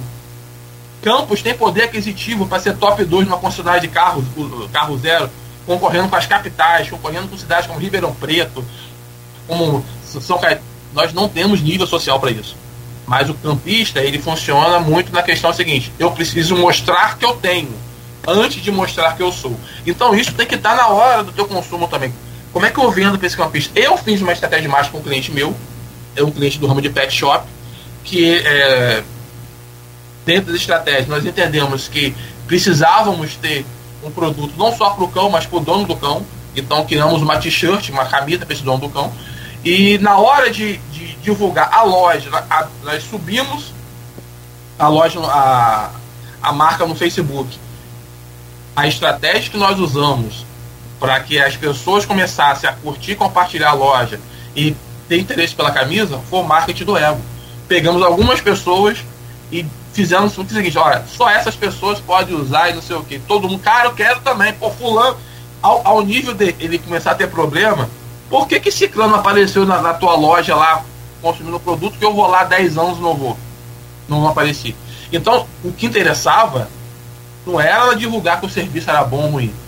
Interessava ela aparecer lá. Entendeu? Então, o status aqui, ele ainda é dentro daquela pirâmide do, de importância da, mente do consumidor, o status aqui está num nível elevadíssimo. Então, é, isso aí você consome status junto com a comodidade. São coisas, é, coisas que se quando começa a se complementar, você começa a ter um, nível diferente de consumo. Então aqui em Campos tem essa questão. Volto a frisar, nós não temos é, estofo, não temos é, econômica para uma marca de carros, e não são carros baratos, ser top 2 no Brasil. Que quer, nem, nem por um mês, que dirá por vários, foram dois, três meses, não temos. Então, isso é, mostra um pouco do, de como que nós entendemos isso. E lá atrás, como eu falei, essa questão cultural que vem se arrastando, vem se arrastando, a questão do sobrenome, ela é muito, ela é muito importante é, aqui para nós ainda. E eu costumo falar o seguinte: em Campos, nós temos, e isso é uma chave que precisa virar, do empreendedor precisa virar, porque as pessoas, pessoas se apaixonam por marca, pessoas não se apaixonam por negócio. Você não vai ver ninguém apaixonado pelo mercado de hambúrguer. Não. Meu filho não é apaixonado pelo mercado de hambúrguer e batata frita. Meu filho, mais novo, ele é apaixonado pelo McDonald's. Ele fala McDonald's, não sabe nem falar o nome da marca ainda, mas já está no, emotivo dele, consciente emocional dele. Então, as empresas grandes entenderam, e nem sempre essas empresas começaram grandes, elas se tornaram grandes, por entender que o público ele se apaixona por marcas e não por produtos. É, então, aqui em Campos nós temos pouquíssimas marcas, pouquíssimas, raras marcas. Temos muitos negócios. Porque aqui ainda nós cometemos o sacrilégio, e esse sacrilégio muitas vezes é cometido pelo próprio dono, que não, que não, não exibe uma fachada, não faz um comercial, não divulga teu produto, de falar o seguinte, é, eu tenho que falar que eu estou dando uma entrevista na Folha FM. Eu não tenho que falar que estou dando entrevista na rádio do Cláudio. Eu vou, cara, eu compro pão na padaria do João. Cara, troquei o pneu do meu carro lá na concessionária do José. Então, aqui os negócios não tem nome. Existe marca que se sobressai no mercado sem ter o nome. O que eu entendo de hambúrguer é McDonald's e Burger King, é só. Olha a identidade. Entendeu? O que eu entendo de, o que eu entendo de carro confiável é Volkswagen e Toyota. O que eu entendo de café com luxo é Starbucks. O que eu entendo de chopp e costela e costela australiana é Outback. Entendeu? O que, eu, o que eu entendo de banco, o que eu entendo de banco, tecnologia é Itaú. O que eu entendo de banco emocional de abelhinhas é Bradesco. Então, as marcas têm que ter nome. Então, é, aqui em Campos, ainda tem sacrilégio, marcas não tem nome. Quantas vezes você chega num, num, numa marca, ela não tem fachada, aqui é comum. E é algo básico. Comunicação visual. Entra no negócio, tem que ter fachada. Então, isso é básico no, no nosso. No, é básico em todo tipo de negócio que aqui ainda é falho. Porém, Outra coisa que aí pro lado negativo, o campista, nós reclamamos bastante. A gente reclama da, daquele local que nos atende mal. Mas eu vou lá. Eu vou lá para me atender o mal de novo, eu vou lá, cara, lá não tem jeito. Eu consumo lá há cinco anos, cara, atendimento não muda. Há cinco anos. O atendimento não muda. Caramba.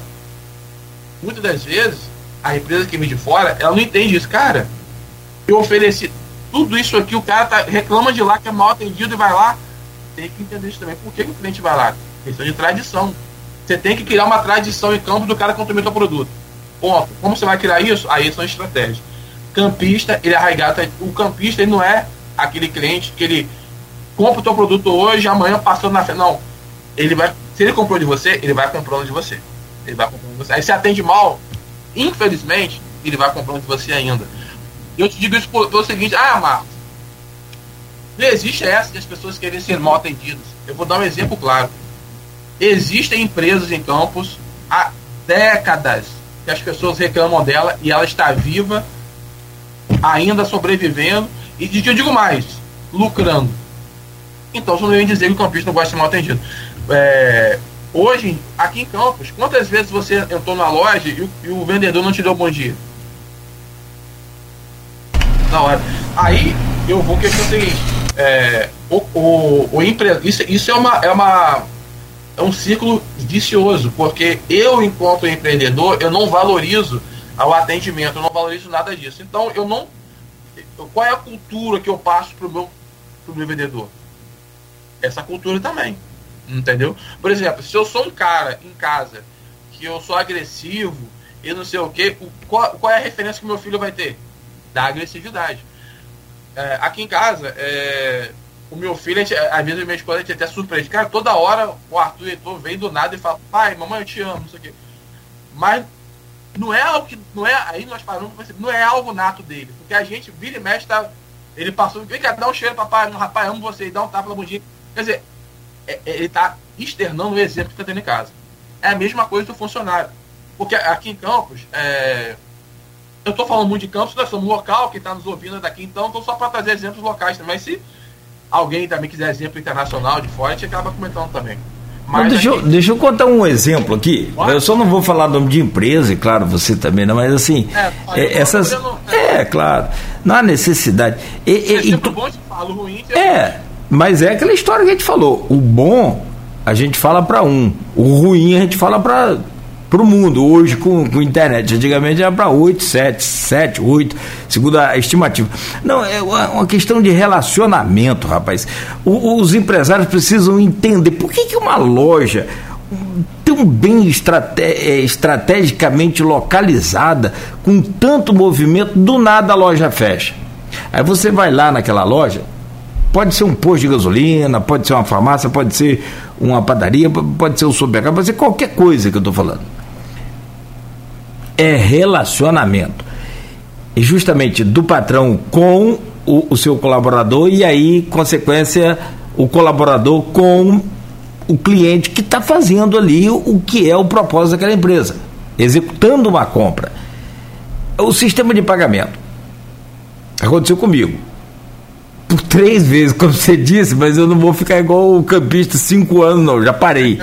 Na primeira vez, eu falei, cara, deve ser algum problema aí, vê aí, deve ser na máquina, deve ser alguma coisa. Na segunda vez, e na terceira e última, ainda fui a terceira, que eu fui paciente aberta, é, na hora de passar o cartão, não, eu não vou prestar atenção em qual máquina. Para mim não importa qual que está passando, qual se é amarela, se é verde, se é azul. Não, problema deles. Você não tem que estar tá vigiando isso. Sei que eu passo ali para a senha e acabou.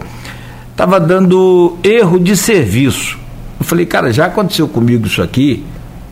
E aí é, você tem que trocar a maquininha. O cara foi lá, trocou a maquininha, mas pela mesma rede, pelo mesmo sistema. Acho que é rede mesmo o nome. Não passou, de novo. Eu falei, amigo, vamos fazer o seguinte: é, eu tô indo embora, ou você pega seu produto de volta aí. O cara falou, pai, não. Falei, amigo, é só pegar uma outra máquina que você tenha, de outro, sei lá qual marca, de qual outra bandeira, mas tem que passar o cartão em uma outra máquina, não nessa daí, nesse, nesse, nessa bandeira aí. Eu sei que o cara com muito eu sou proibido de passar na outra. Eu falei, eu tô indo embora. O problema é seu com o seu patrão. Me dá o meu cartão e liga para mim a hora que você for liberado para receber. Conclusão. O cara foi lá, pegou a outra máquina, passou o cartão. Ele falou: Ah, mas antes já tinha me atormentado. Pode ser seu cartão, amigo. Seu cartão tá com problema. Falei, meu amigo, meu cartão só dá um problema é problema na senha ou é, contate a central, esse cartão está com problema. Esse tipo de mensagem.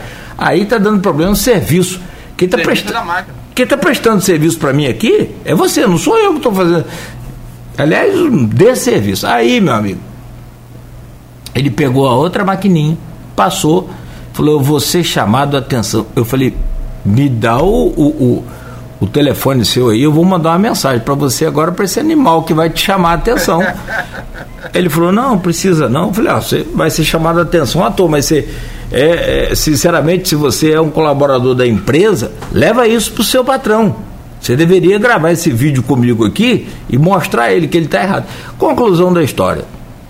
Perdeu o cliente, não volto lá e eu ainda estou contando essa história aqui, mas é claro que não vou falar qual empresa e nem muito menos qual produto, mas particularmente vou falar para você, como já falei para umas 10 pessoas, qual lugar que é, qual produto que é. Porque é, nós não podemos mais estar nesse tipo de mercado. Esse tipo de, de, de empresário não sobrevive muito tempo. Exatamente. Então é o seguinte, é, nós aqui, existe uma frase que é, que é bom que todo. Sempre falo para todos os meus clientes. Que fala assim, ah, e se eu, eu posso treinar o meu cliente, o meu colaborador, gasta um tempo, investe, investe nele, eu treino ele, deixo ele de forma excelente e ele vai para o concorrente. Falei, o pior é você não treinar ele ficar. Isso é o pior cenário. É você não treinar ele ficar. Que é o que aconteceu com você. Então, é, para quem nos ouviu até agora, é o seguinte: existe uma oportunidade enorme das pessoas dos, dos, dos comércios e campos virarem isso. Como que é isso? É, primeiro, o campista, nós, consumidores de campista, nós infelizmente somos acostumados a ser mal atendidos. Porque aqui em Campos, como não ter bom dia é regra, Então a gente entra já não golpe mais um bom dia. Né? Cara, que ninguém fala, então nós estamos acostumados a ser mal atendidos. E quando, o, quando uma empresa diferente, você entra e fala, bom dia, boa tarde, boa noite, não posso ajudar, quer um cafezinho? Opa!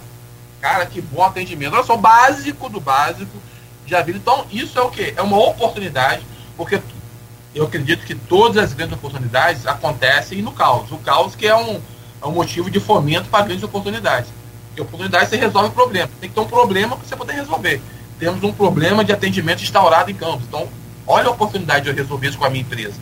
Então, eu vou oferecer um ótimo atendimento para aquele cliente. Eu, e, é o que, e o que eu falo mais, hoje, já não cabe mais as, as empresas lá de fora, para quem viaja já é, consegue entender isso, já não cabe mais um bom atendimento. O bom atendimento hoje é commodity. Ou seja, eu tenho uma loja, vamos falar da padaria? Você entra na minha padaria. Aí eu falo, bom dia, Cláudio, tudo bem? Quantos pãozinhos você quer hoje? É, dá três pãozinhos. Três pãozinhos, tá aqui. Ó, deu, sei lá, 1,20. Tá aqui. Obrigado, boa tarde. Bom dia. Você não foi mal atendido. Você foi bem atendido. Mas protocolarmente. Então hoje o, o bom atendimento está dando lugar ao acolhimento. É diferente de você atender e você acolher. É, vamos dar um exemplo. Se eu, tenho, se eu tenho um menino de rua, ele está com fome, bate na minha porta. Você quer o quê? Ah, eu tô com fome, você pode me atender? Posso. Pega um pão, dou a ele, obrigado, foi embora. Eu atendi ele. Agora, abri a porta. Tô com fome. Cara, sai do frio, vem cá, entra aqui. Rapaz, quer um banho? Não sei o que. Toma um pãozinho aqui. Vai, toma um café. Eu estou acolhendo. Então, o acolhimento é diferente do atendimento. Então, hoje as empresas precisam ter um bom acolhimento. Na, na padaria, você entra.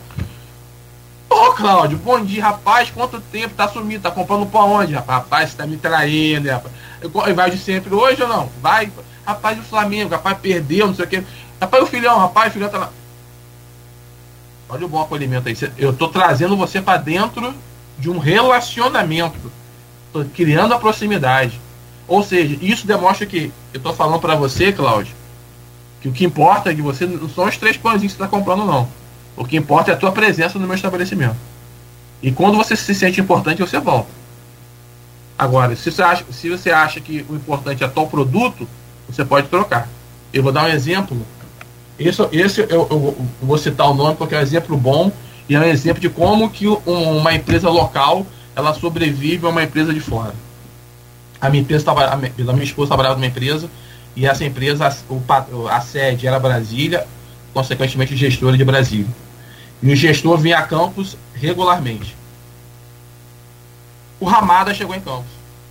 O Ramada, depois como chegou o Tulipim, Golden Tulip, Comfort, deu uma deu uma, uma alvoroçada no mercado de hotelaria em Campos, e nós acostumados com os nossos hotéis tradicionais aqui. O que, que o Ramada fez? O Ramada, uma estratégia que serve para todo, todo empreendedor que está nos ouvindo. Isso é importante eles ouvirem. Vou dar uma, uma estratégia de como o Ramada abordou e que serve de abordagem para os clientes.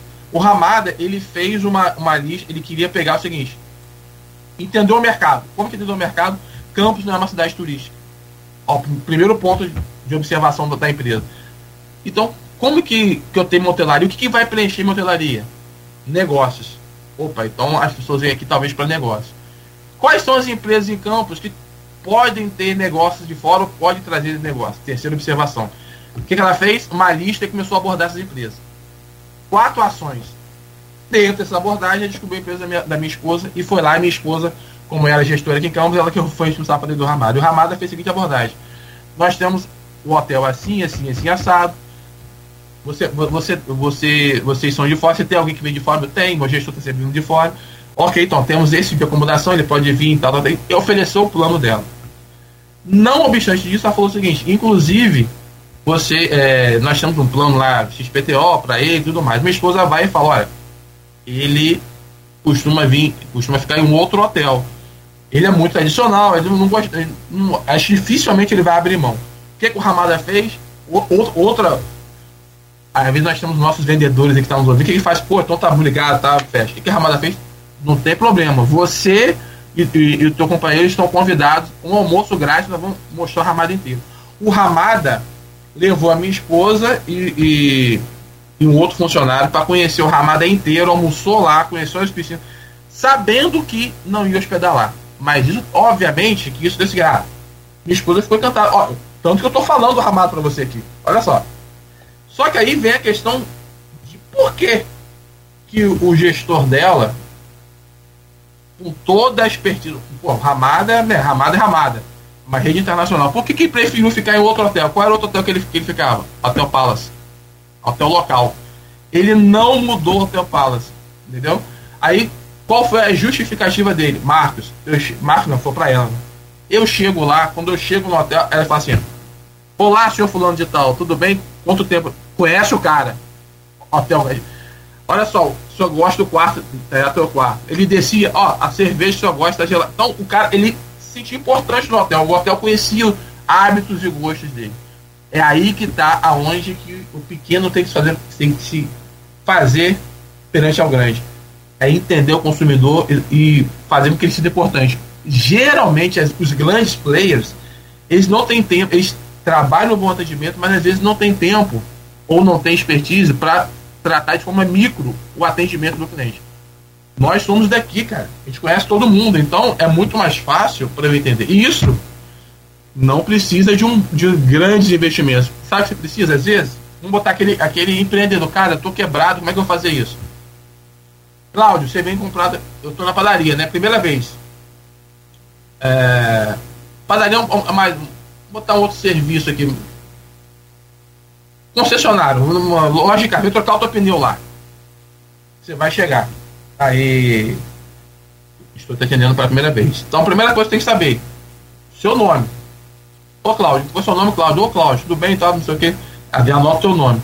Cláudio, Cláudio, tem um telefone pra gente manter contato? Já peguei o contato para futuras abordagens, então tem seu nome, seu telefone. Nesse atendimento, eu tenho que criar uma empatia com você e tentar descobrir coisas de você que é importante. Então, cara, me fazer o que? É o serviço de hoje? Não, cara, vim trocar o pneu, cara, meu pneu tá careca, não sei o que. Ah, é, rapaz, tá mesmo. Cláudio, você usa carro para trabalho ou você carro para passeio? Rapaz, só uso carro de final de semana, não sei o que. É, rapaz, tá já peguei outra observação. Vou lá, isso pode ser planilha de Excel, pode ser no caderno, tendo papel de pão. Você vai lá, Cláudio Nogueira, telefone tal, trocou o pneu na data tal, usa carro para trabalho, pra, usa carro para passeio. Aí o que eu vou fazer? Se eu uso o carro para passeio, consequentemente, você, baseado na tua, na tua idade, na tua, na tua característica, é, você deve ter família, filhos. Já na abordagem, conversando contigo, eu posso falar é, Cláudio, você falou que esse carro para passeio, cara, tô vendo aqui, não sei o que, olha só, essa mola tem tá desgastado. Você, você, costuma, você vai, você viaja muito, você pega estrada, isso aqui, pego, costumo para Rio das Ostras, com uma semana. Opa, ó, pega estrada, viaja para Rio das Ostras. Aí já entra o papel do vendedor que tem que ser treinado.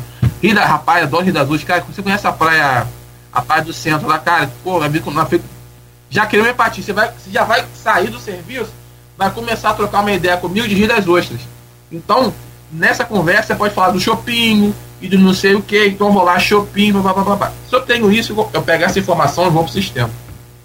O Excel da vida. Quando você voltar, primeiro, se eu estou trocando o pneu do carro, baseado na minha experiência, eu já sei mais ou menos o nível de desgaste. Ah, esse pneu aqui talvez ele tenha que trocar daqui a dois anos, daqui a um ano, daqui a. Eu já coloco lá um alerta com seis meses de antecedência. Seis meses antes, toca seu telefone ou seu WhatsApp. Ô Cláudio, tudo bem? Rapaz, aqui é o Marco, lembra da concessionária Liberato? Ô Marco, rapaz, só vi aqui seis meses, daqui a seis meses é bom você trocar, cara, teu pneu, que você. Rapaz, eu sei que você vai para Rio das Ostras, já pensou você, teu filhinho lá, se curtir com a do centro, maravilha, rapaz, segura. Porra, o cara, eu falei com o cara de Rio das Ostras, o cara. Acabou. Você já, já criou uma empatia e detalhe eu não, você não está criando empatia com o Marcos. Por mais que você você está criando empatia com a marca. E você vai falar, cara, cara lá, o atendimento dos caras são excepcionais, é isso. Agora, voltando à nossa realidade. Quantos, quantas empresas, e você é, é um cara, um formador de opinião, é um cara que está em uma mídia, está no, é, no veículo de comunicação, então naturalmente você é conhecido e as pessoas que são conhecidas a abordagem é um pouco diferente, a pessoa, né, enfim.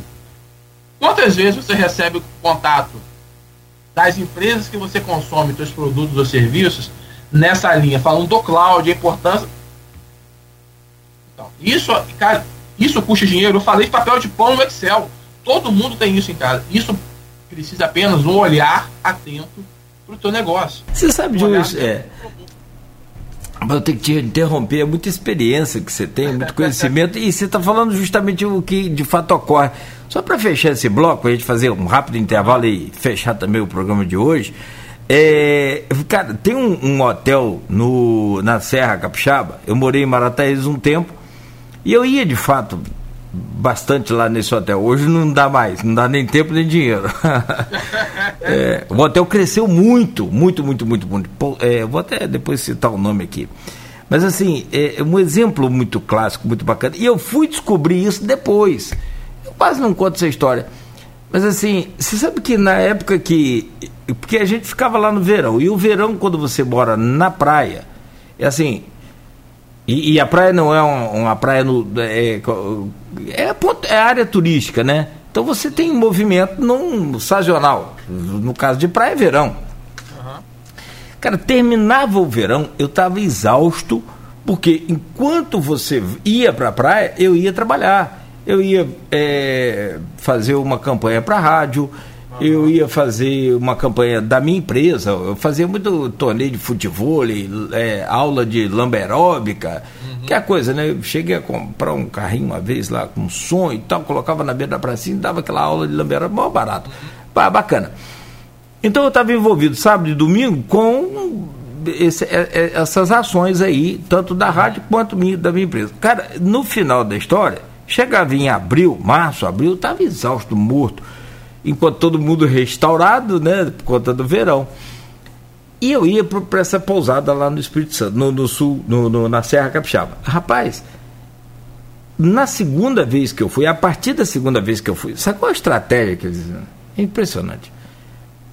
O camarada tinha um campo de futebol, tem um campo de futebol. E toda sexta-feira à tardinha tem uma pelada.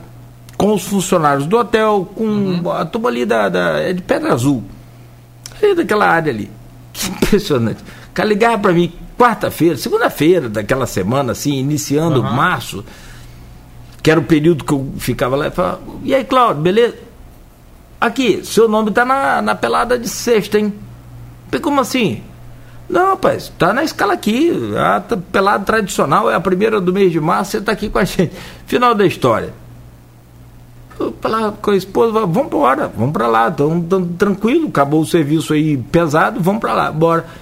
Então, eu fui descobrir depois, sabe o quê? Depois da sexta ou oitava vez, sei lá, que eu tava lá. Uhum.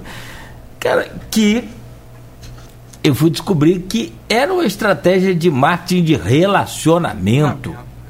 O que, mas quem me ligava não era o dono do hotel, não era o gerente do hotel, não era a, a nenhuma assistente de relacionamento, não era o departamento de marketing. Quem me ligava era o cara que organizava a pelada.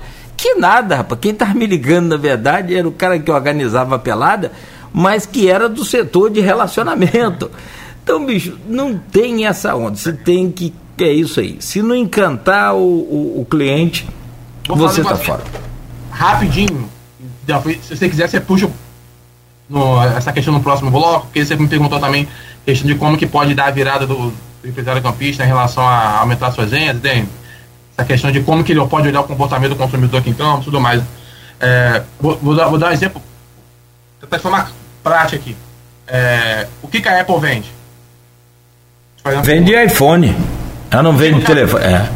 Por que, que ela não compra Samsung? Então não vende telefone, né? vende uma outra coisa que você, que você contém no Samsung, né? É, te dar uma pergunta. É, que, que o McDonald's, que, que o McDonald's vende? Ela vende status. É, é, vende status, exatamente. Aí, o que, que, que o McDonald's vende? Já vou abrir um parênteses. O podrão aqui do lado é muito mais gostoso que o McDonald's, né? O que, que, que, que a gente vai no McDonald's? Tem uma outra questão. Né? Então é o seguinte, nós não compramos o, o teu cliente, essa é uma frase que vai ficar aqui para o próximo bloco, que se o empreendedor entender isso, ele vai dar uma virada de chave na vida dele, que é o seguinte, o cliente está pouco se lixando pro teu produto. O que ele está querendo são os benefícios que ele vai que ele vai ter ao adquirir esse teu produto. Então o que você vai vender é o seguinte, não é o teu produto. você vai vender são os benefícios.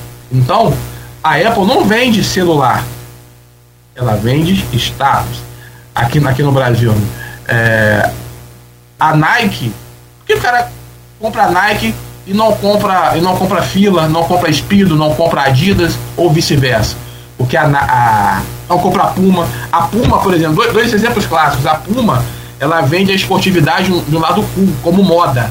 A Nike vende como performance, ou seja, quando, quando, quando eu compro Nike, a Nike fala o seguinte: just do it, assim, vai lá e faça, você pode fazer.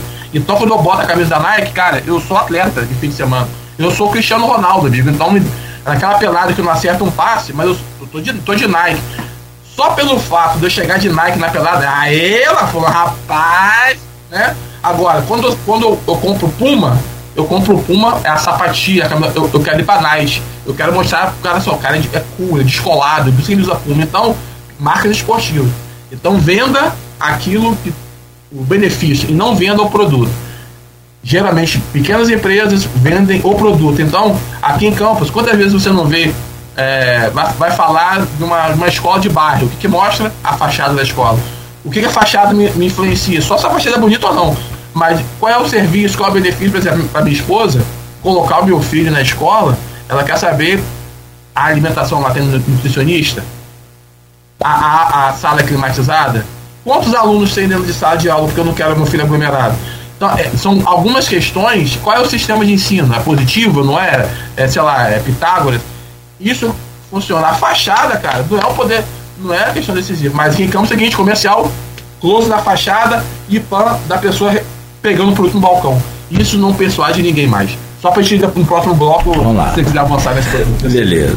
Esse é o Marcos Vinícius Liberato, nosso convidado de hoje. Eu acho assim que daqui a pouco esse programa vai estar em podcast. E, e, todo empresário deveria ouvir esse programa, até em duas partes, três partes, não importa, mas assim, deveria ouvir esse programa no final de semana, deixar um cantinho aí, no, no, numa, numa viagem, para você entender, principalmente para quem está começando agora nesse, nesse mercado campista. Como toda cidade, ela tem suas características de consumo, não são iguais. Você acha que quem comprou meio quilo de pequi hoje no mercado municipal? Levanta a mão aí. Ninguém comprou. Primeiro que o mercado não tem, segundo que não há demanda de pequi. Se ninguém come pequi, não tem costume. Agora, quem comprou um vidro de chuvisco em Goiás essa semana? Também ninguém, porque lá não tem Goiás, não tem chuvisco. Se tiver também, a demanda é muito pequena, porque o cara não está acostumado a comer. Está acostumado a comer outras coisas. Então, assim, cada cidade, cada região tem suas características. Então, arruma um jeito de atender as características da sua cidade. Bom, são 8h55, programa muito bom, rápido demais aqui, eu só tenho dois minutos aqui, bom, tem que fazer o intervalo e fechar com você. Rapidamente aqui a gente volta já com o Marcos Vinícius Liberato, falando aí dessas tendências de consumo e como se adaptar a essas tendências. E também você que é consumidor, exigir também que não fique só no bom dia. Hoje, conversando com o Marcos Vinícius Liberato, ele é fundador da startup Full Type, né? E também é especializado em marketing de consumo, especializado em tendências e consumo, né? É, comportamentos de consumo. Tem consumismo e tem consumo. Consumo, consumismo, o cara compra qualquer negócio, qualquer hora, até passagem pra lua. Se bem que hoje. Se bem que hoje já tem, né? Daqui a pouco. Daqui a pouco o Tesla. É, o Tesla e tantos outros aí vão estar. O Elon Musk. Tesla, não, tadinho, esse já morreu muitos anos. O Elon Musk vai estar vendendo aí carro Tesla, ele deu o nome de Tesla no carro dele. É, na verdade, o Tesla foi o cara que inventou a energia básica. O, Tesla, o Tesla tem uma história fantástica. Morreu, morreu como louco, morreu como. Maluco lá e essa coisa. Não, não tem um valor devido. Né? É, ele fez um projeto bancado por empresários. Quando chegou na hora do vamos ver, para colocar o projeto em ação, os empresários falaram: para aí. Mas como assim energia de graça para todo mundo? Não, meu projeto é para atender o mundo inteiro. E ele já havia inventado a energia sem fio. Energia sem fio, que nós não, nem passamos perto ainda. Ele já havia inventado e aquilo ficou para lá e aí né, desandou, porque os caras falam, mas como assim não vai cobrar energia? Tem que cobrar. Enfim, bom, mas vamos lá. É, é, só para a gente fechar, o, o, o Marcos Vinícius, é, é possível recuperar esse tempo perdido disso tudo e reverter essa situação né, desse mercado tão atípico como você falou que é o mercado de campos e mais concorrido agora também com a questão do digital e do físico. E eu vou até usar aqui uma pergunta do grupo que vem lá da. Deixa eu só achar aqui rapidamente, que subiu uhum. da nossa Sônia Guimarães. Ela diz aqui: é, quais comportamentos diferenciam o consumidor online do presencial? Vamos fechar com cinco minutos aí para a gente falar sobre isso, por favor. Perfeito. É, o, consumidor, o consumidor online ele tem, ele tem a tendência de ser, de ser mais volátil. É, e, isso acontece com nós mesmos. Nós somos uma pessoa no, no físico e somos, infelizmente, uma pessoa no digital. Então, é, o, o, na verdade, o digital ele permite, é, devido à sua facilidade, que você seja, que você seja um consumidor mais, é, mais ansioso, mais, mais nervoso, no sentido de que tem as ofertas, eu estou um alt tab se eu tiver no computador, no telefone, se eu tiver, eu estou um clique de distância do meu concorrente. Então, o meu perfil é, é mais, é, é mais impulsivo então eu olho, eu, olho um, um produto, é, já vou, eu, já, eu preciso saber ali de cara tudo que ele vai me oferecer, então tem que ser uma informação rápida, claro, porque se, se eu não encontrar, hum, deixa eu ver, é, comprando óculos escuro, tem, tem proteção UV? Hum, não vi, não vi, já mudo para o outro. Ah, aqui tem, então eu vou aqui. Então você tem que ter muito mais claro, mais direto, ao, ao mesmo tempo fornecer as informações básicas. É, a Amazon fez algo que é excepcional, que é compre com um clique. Ou seja, você está vendo, é, pegar o impulso do que. Do, eu, eu comprei um livro com um clique. Você está vendo, ah, clicou, um já comprou, esquece. Não tem aquelas etapas de clicar, bota endereço, né? não. É compra um clique. Então, o consumidor é, offline, você tem um tempo maior de interação com ele. Então, você, você tem um, um tempo maior de persuasão. No físico, perdão, no, no digital, como você tem é, essa distância, ou seja, você não tem interação com ele de forma presencial, você tem que ser o mais claro e direto possível. Você não pode dar margens a dúvidas. Porque, por exemplo, se o Cláudio me fala, Marco, esse microfone aqui é para rádio, é porque ele tem um, sei lá, ele tem um, um diâmetro maior. o que, que isso influencia? Se eu estou fisicamente, mas Cláudio, o que, que, tem a ver isso? Você vai me explicar. Digitalmente, cara, não sei que se influencia, entendeu? Então tem que ser muito mais direto. E assim, e, e Respondendo, pegando o gancho para encerrar, a questão de como que a gente muda isso tudo, primeiro, algumas dicas para quem está nos ouvindo. Primeiro, entenda o que, você realmente vende. Como ele falou aqui, a Apple não vende telefone, a Nike não vende produto de roupa, o McDonald's não vende, não vende lanches, é, o Starbucks não vende café, é, a Outback não vende chupa, enfim. Eles vendem um benefício que está por trás disso. Então, entenda o que, que você quem está nos ouvindo, você não vende roupa, você não vende é, sapato, você, você, vende alguma outra coisa. Entenda isso e comunique essa outra coisa, e não o teu produto final. Isso é um ponto. É, segundo, invista no atendimento a cliente. Porque se campos nós temos essa cultura de, é, infelizmente, a cultura negativa de estar acostumado a ser mal atendido, quando vier um atendimento um pouco melhor, se já sobressai. Então, é, invista no atendimento, no, no acolhimento. Como eu posso acolher meu cliente? Terceira, passe a tentar entender o máximo do, do, das pistas que o cliente deixa no atendimento. Então, tenham, invistam no que chamamos de CRM, ou seja, um sistema de que você cria um relacionamento com ele. É, nome, endereço, telefone, isso todo mundo já faz, mas quais são os gostos dele? Ele comprou o que comigo da outra vez? Qual o tempo que ele vai voltar a comprar? Invista isso para isso vai virar um pós-venda. No pós-venda você utiliza isso também, é, coloca isso a seu favor. Enfim, é, são algumas dicas rápidas aqui isso vai fazer com que você mude de patamar. E outra coisa, planeje. Ponto principal, a, a, antes de tudo.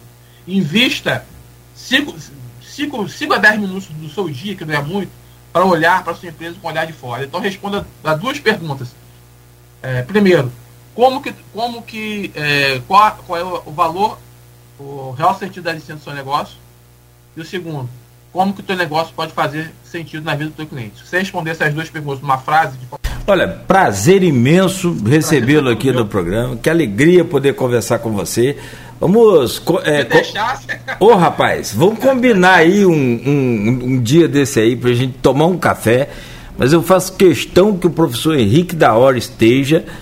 E, e excelente. Vamos convidar também. É ah, tem um outro também que eu essa mesa aí de, de, de, conversa técnica e tática e estratégias aí de marketing. Vamos convidar também, e de relacionamento, vamos convidar o Augusto Dutra. Eu não sei se você já ouviu, mas se puder, depois ouça aí o. Palestrante. Palestrante. Ele tem um programa aqui aos sábados pela manhã, Toque de Midas. É, é. Outro, é outro também, é, é, é guerreiro solitário, é. nessa, nessa coisa de atender bem né, do empresário para entender que é preciso encantar o cliente. Então, é, Augusto é outro, é outro sonhador também. Eu também sou. Eu ainda espero Mas, ver. É, como diz Steve Jobs, daqueles que os loucos que, que acham que pode mudar o mundo, só que realmente mudam. Então, vou nessa loucura aí. Continuar nessa loucura aí. Cara, um grande abraço para você. Você tem abraço. filhos gêmeos? Não, não, só um, um, de, um de oito e outro de três. Dá um beijo aí nas crianças aí, parabéns pela família, na esposa e sucesso para você, irmão. Pra nós. Obrigado pelo convite, estamos à disposição. Obrigado a todo mundo que nos ouviu até agora. Tá certo, amigo. São 9 horas e 8 minutos. Conversamos com o Marcos Vinícius Liberato, é, fera aí do, do marketing contemporâneo, fera né, dessa, desse marketing de relacionamento também.